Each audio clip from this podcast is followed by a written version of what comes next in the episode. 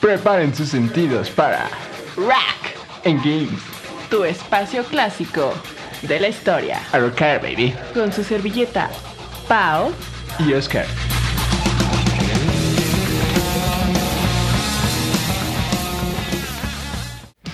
Buenas noches, mis queridos muchachones y muchachonas. De nuevo aquí su fiel compañero, el Bunny Guapa.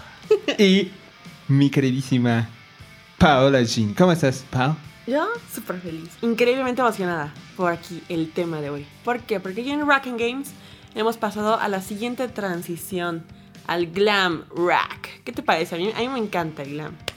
Dejando ya los 70, nuestro último programa hablamos de, de los poderosos negros Black Sabbath. Black Sabbath. Negros. Pasamos a los 80s. Van Halen es nuestra nueva banda del día de hoy. Uh, con los hermanitos Eddie Van Halen y Alex Van Halen. ya lo Yo le digo Van Halen. Yo digo que es Van Halen. Alex era el, el que el baterista y Eddie el guitarrista, cómo no. Y Mark Stone, por ahí, el, ah, ahí arrimadito, ¿no? Exactamente, exactamente. Y en la parte de los videojuegos les traemos al poderosísimo Chango Glamero. Donkey Kong. Pero en especial el Donkey Kong 64. Uh, Pues vamos a darle, conozcamos ese- esta historia ochentera. Vamos. Pues bueno, mis queridos muchachos, Van Halen. Poderosa banda del hard rock, glam rock, formada en 1972 por los hermanitos Eddie Van Halen y Alex Van Halen. Junto con Mark Stone y después se les unieron el poderoso cantante conocidísimo David Lee Roth. uh, de hecho, amigos, en su infancia, bueno, su papá era músico, ¿no? Y les enseñó. Y ellos empezaron a tocar, pero tocaban, o sea, los instrumentos eran al revés. O sea, el Alex, en vez de ser baterista, él se interesó por la guitarra, pero al final lo cambiaron, ¿no? Y cuando empezaron a tocar típicos chavos adolescentes en estacionamientos y en bares, el David Lee, no, no, no, el Mark, el Michael, Michael Anthony, este, les rentaba equipo y dijeron, ah, pues lo vamos a invitar, ¿no? Porque Eddie, Eddie detestaba ser el, el, el ¿qué? El cantante, ¿no? El cantante. Y dicho por aquí aparece Kiss, amigos. Eh, Gene Simon una vez los escuchó, los, les grabó una cinta los quiso promover. Lo dijo a su disquera, ándale, estos chavos están bien cañones. Y la disquera dijo, ne, ne, no quiero. Pero no, importó, amigos, más adelante se volvieron Siempre, famosísimos. siempre pasa, ¿eh? Disqueras que rechazan bandas. Eso les pasó, creo que a, A Queen. medio mundo. Ajá. no, no, no. ¿Qué les pasa? Exactamente. Y esta banda es muy popular, sobre todo gracias a el poderosísimo Eddie Van Halen. Por su técnica. Es yo creo que aparte de Hendrix con Stevie Ray Vaughan, es otro de los que revolucionaron la forma en la que se toca la guitarra, sobre todo por su técnica de taping. ¿Cómo es? ¿Cómo es la técnica? Aunque la técnica de taping no la inventó Van Halen como muchos piensan. Él solamente la popularizó en la famosa canción de Eruption. El que la inventó fue un italiano, se dice que fue un italiano que se llama Vittorio Camardesi.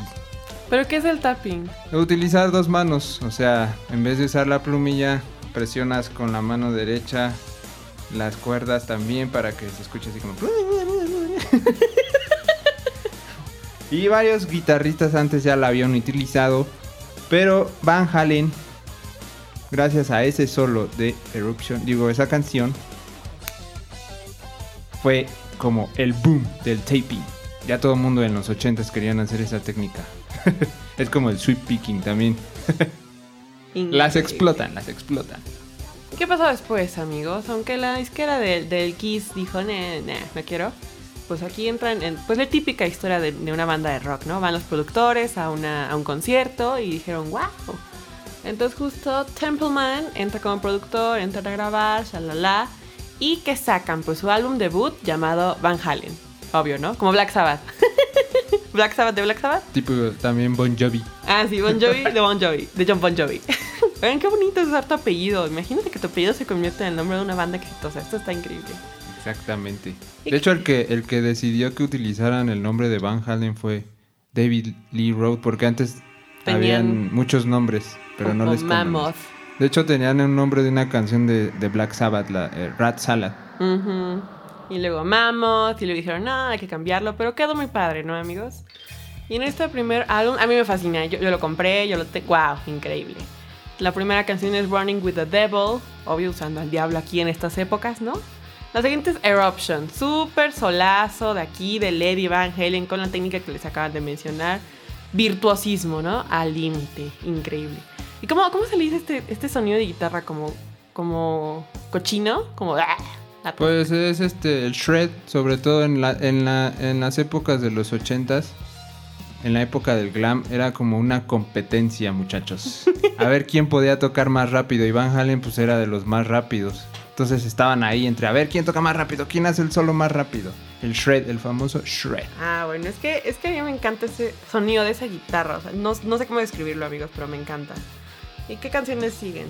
La canción de You Really Got Me Now. ah. Esa que han cobrado un buen de canciones, incluso artistas de pop, esa.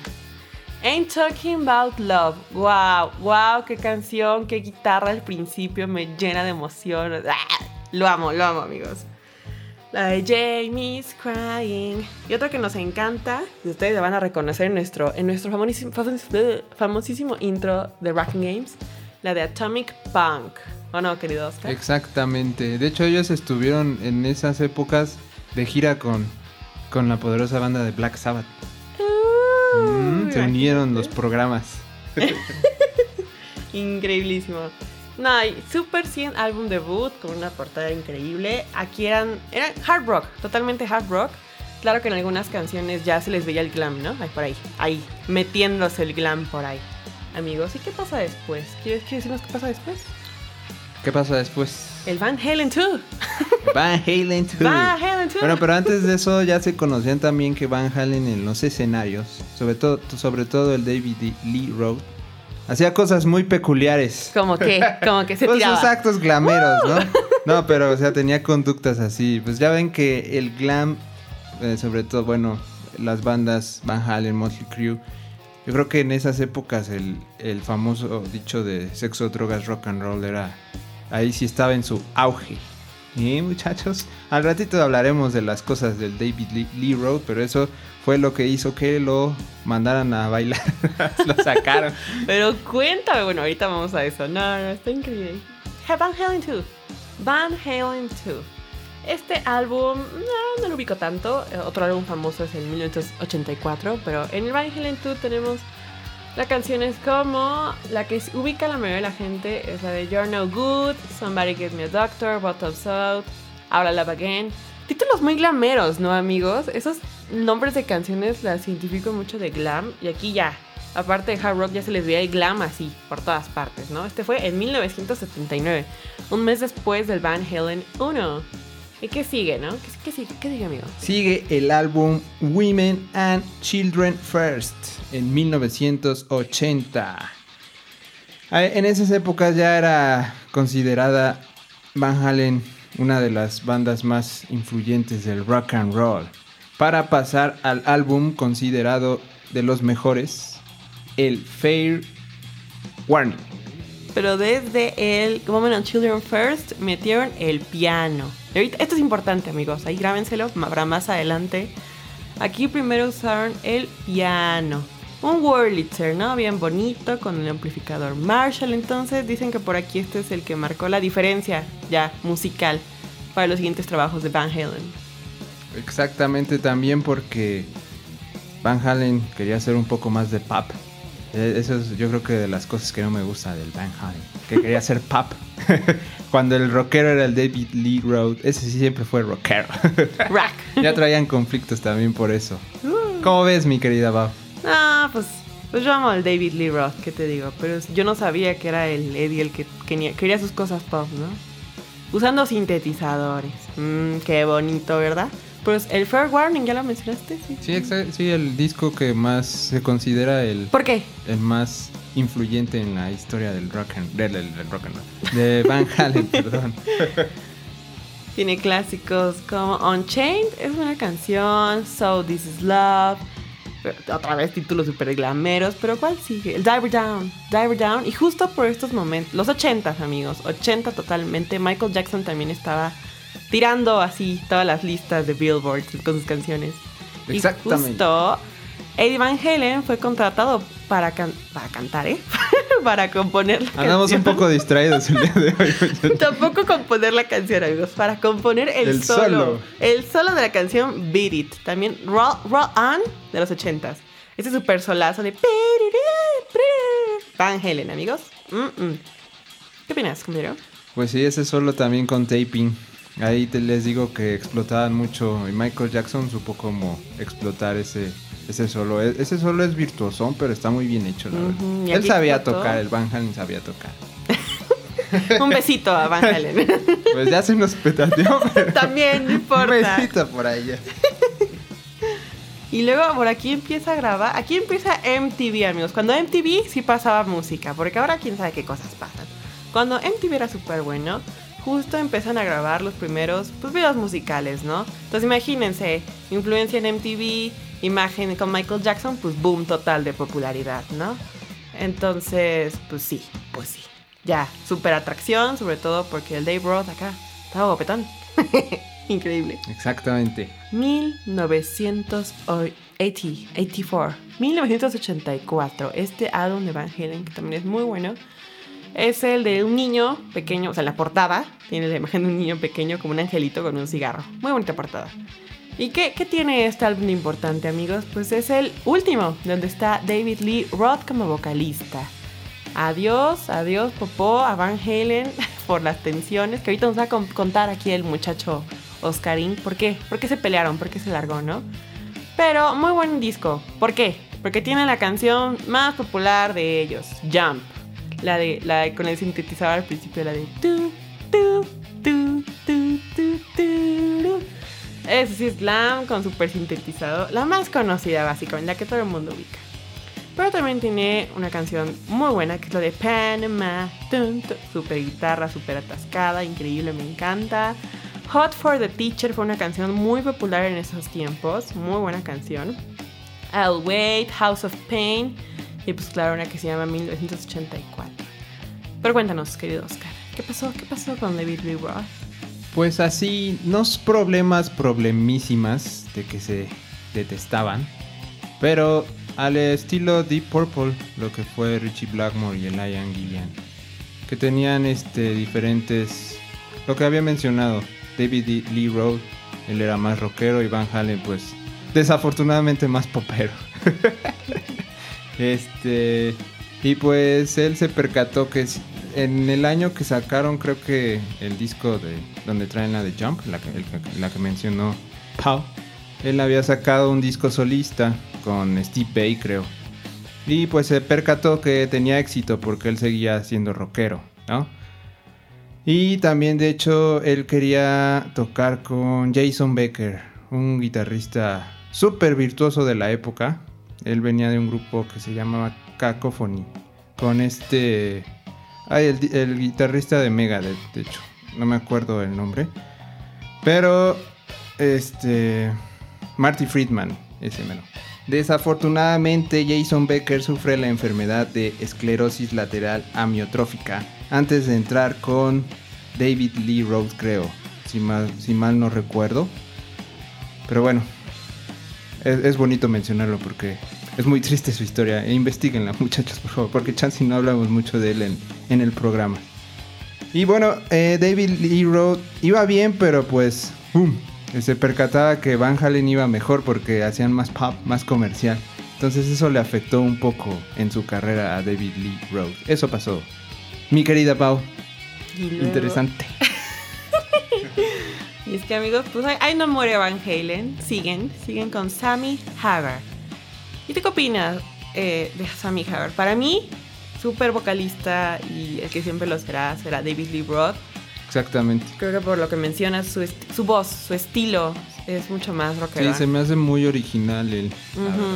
Y Sammy Hagar, si estoy escuchando los álbumes que sacaron con él, Pues es glam, sí, totalmente glam. Su voz ya es muy comercial, muy glamera, no, no me agradan tanto. Pero, pero pues aquí andaba, siguiéndole con el Sammy Hagar. Tuvo una canción, eso sí que sí me gustó mucho, que se llama Why Can't This Be Love? Y hay otras más fresonas como Summer Nights o Love Joaquin, ¿no? Bien padre, ¿no? Pero también se pelearon con él, fíjate, el Eddie aquí peleándose con todo. Sí, es que siento yo que Van, eh, el Eddie sí tenía un poquito el ego medio acá, ¿no? En las nubesonas. poquito, poquito. ¿Y luego qué pasa? Pues, pues, pues, incluso el Sammy Hagar le dicen el, Van Hagar. Suena raro, ¿no? Suena feo. Pero súper éxito comercial, la audiencia lo recibía bien, todo muy padre. Es un rubio gordito. Tal vez no muy guapetón, pero pues ahí andaba, ¿no? ¿Y qué pasa después? Pues justo por estos tiempos, en el 88, está este festival Monsters of Rock, ellos también tocaron ahí, chalala, tenían la fórmula número uno para ser súper vendidos, gran, así, premios, ¿no? Muy bonito. Pero, pero, pero, pero, pues Hagar y los hermanos Van Halen, pues RIP. RIP y Inri también se pelearon, adiós Popó. Hagar abandonó el grupo más tarde en el 96. El último sencillo con Hagar es una canción muy buena que se llama Humans Beings. That's what makes us. Muy, muy, buena, muy buena, con una guitarra muy bonita y una letra, y una canción, y una voz muy padre. Pero pues adiós, se fue.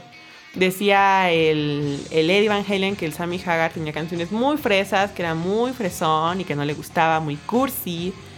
Entonces, pues Sammy así de, pues me vale, me voy. Exactamente. Y luego, ¿quién sigue, mi querida Pau? Gary Sharon. Pero antes de Gary, Sharon, este muchacho, también este Eddie habló con David para hacer algunas cancioncillas. Mm. Exactamente, las canciones fueron Can't Get This Stop No More y Me Wise Magic. Y hicieron ahí algunas cosas como apareció en los MTV con el David, otra vez con Van Halen. ¿Cómo ves, Pau? Regresando un poquito el muchacho rockero. Pero no se quedó, ¿verdad? No se quedó. Gary Sharon, ¿qué pasa con este muchacho? Pues el nuevo manager de la banda, Wade Daniels, los, lo integra, lo aceptan, cantan, sacan el Van Halen 3, número 3. Y pues no, no funciona simplemente, amigos. Es como cuando Dio se mete a Black Sabbath y canta bien, virtuoso, pero lo escuchas y si tú comparas las canciones de Ozzy con Dio, pues es completamente diferente. Aunque no, digas eso, ¿eh? porque luego los fans de Dio van a decir que las mejores épocas de Sabbath son con él. También, no, no sé. Pues eh, muchos dicen, yo en lo personal soy de Ozzy. Yo digo que Ozzy, amigos, pero no es malo, como les digo. Súper, también le tengo un respeto increíble, canta increíble, lo amo, quiero sus discos, 100 de 100. Pero pues no funciona, ¿no? Mm, los fans, el público no responden bien, no, no vende bien, no llega, no llega bien. El Gary el Gary, les digo, no era malo, o sea, tenía una muy buena energía, canciones, tocaba las canciones de todas sus eras de Van Halen, muy padre, pero, pero pues no. Aunque nunca se explicó por qué el Gary se fue, pero se fue. Aunque dicen que él se negaba a cantar muchas canciones de David Lee Roth. No sabe por qué, pero. Bien. Creo que no, no se sabe, pero. Chance un fan fan de ellos y nos pueda decir, ¿eh? ¿Y pues qué pasa? Pues ya, ripeando. Rip in ri. Dejaron de sacar cosas, les pasan un buen de cosas. El David Lee por ahí los demanda de que no renegociaron las regalías. A Lady le da cáncer de garganta. Exactamente, pobre. No, no, no, no, no. Qué cosas, ¿no? No lanzaron ningún álbum. Pero pues bueno, ¿qué pasa después, compañero? Pues se reúnen para hacer este con Sammy Hagar algunos tours. Eso fue en 2007 más o menos. Y ya después se reúnen con David, Lee Roth. Por el 2007, amigos, para hacer una gira. 2007 a los, ya a finales ya de lo último que pasó con nuestro poderoso guitarrista Lady Van Halen. Que desafortunadamente nos dejó. Sí, sí, justo. Y pues, pues fue exitosa la gira, amigos. Fue bastante exitosa. Y el último álbum se llamó A Different Kind of Truth. Pues ahí recopilaban, revivían los sonidos del Van Halen joven y finalmente Todos conocemos que pasó en el 2020, si mal, no, si mal no me acuerdo, el fallecimiento de Eddie Van Halen.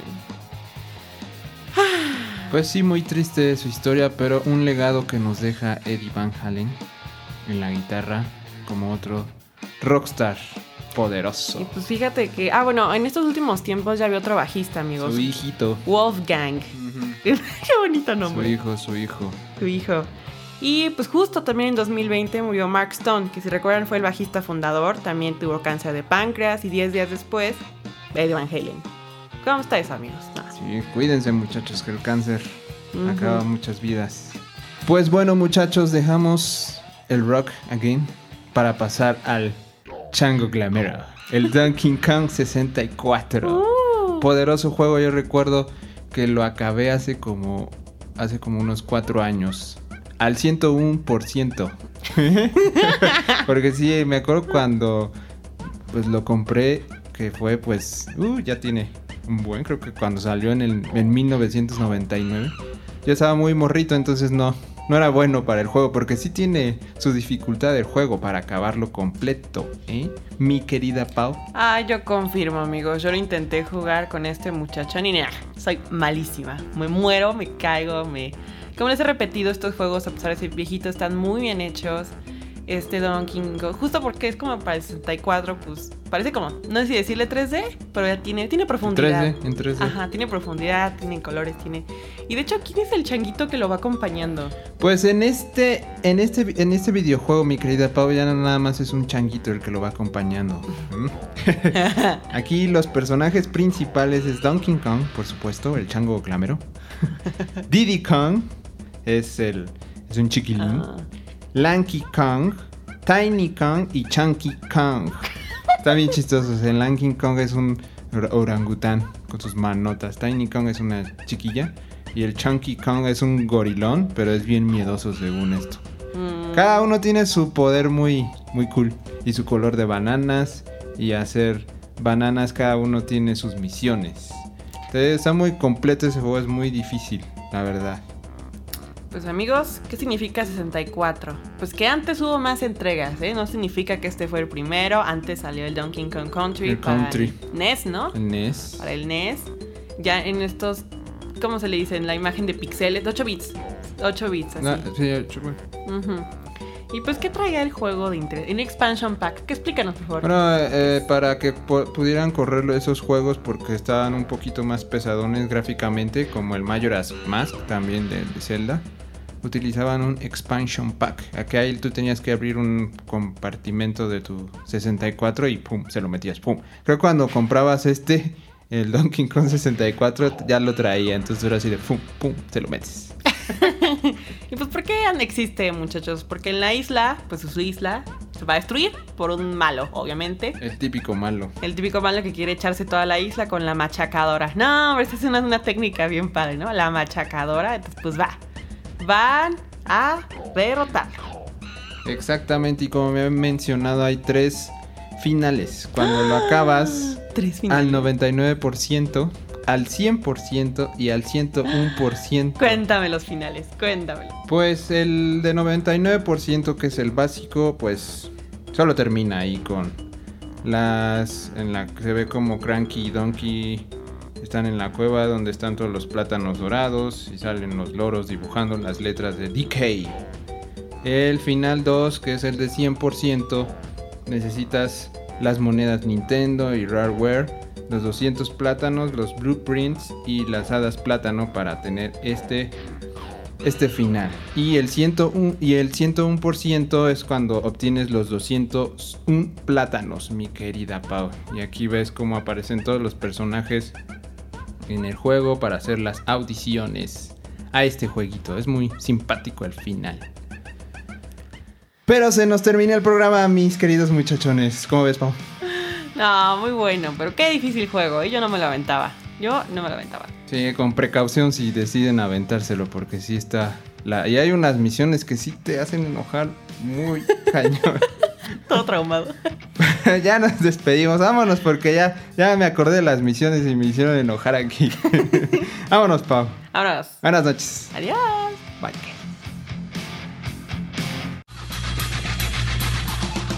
Esto fue Rack. Again. Rock para tu alma. Yeah.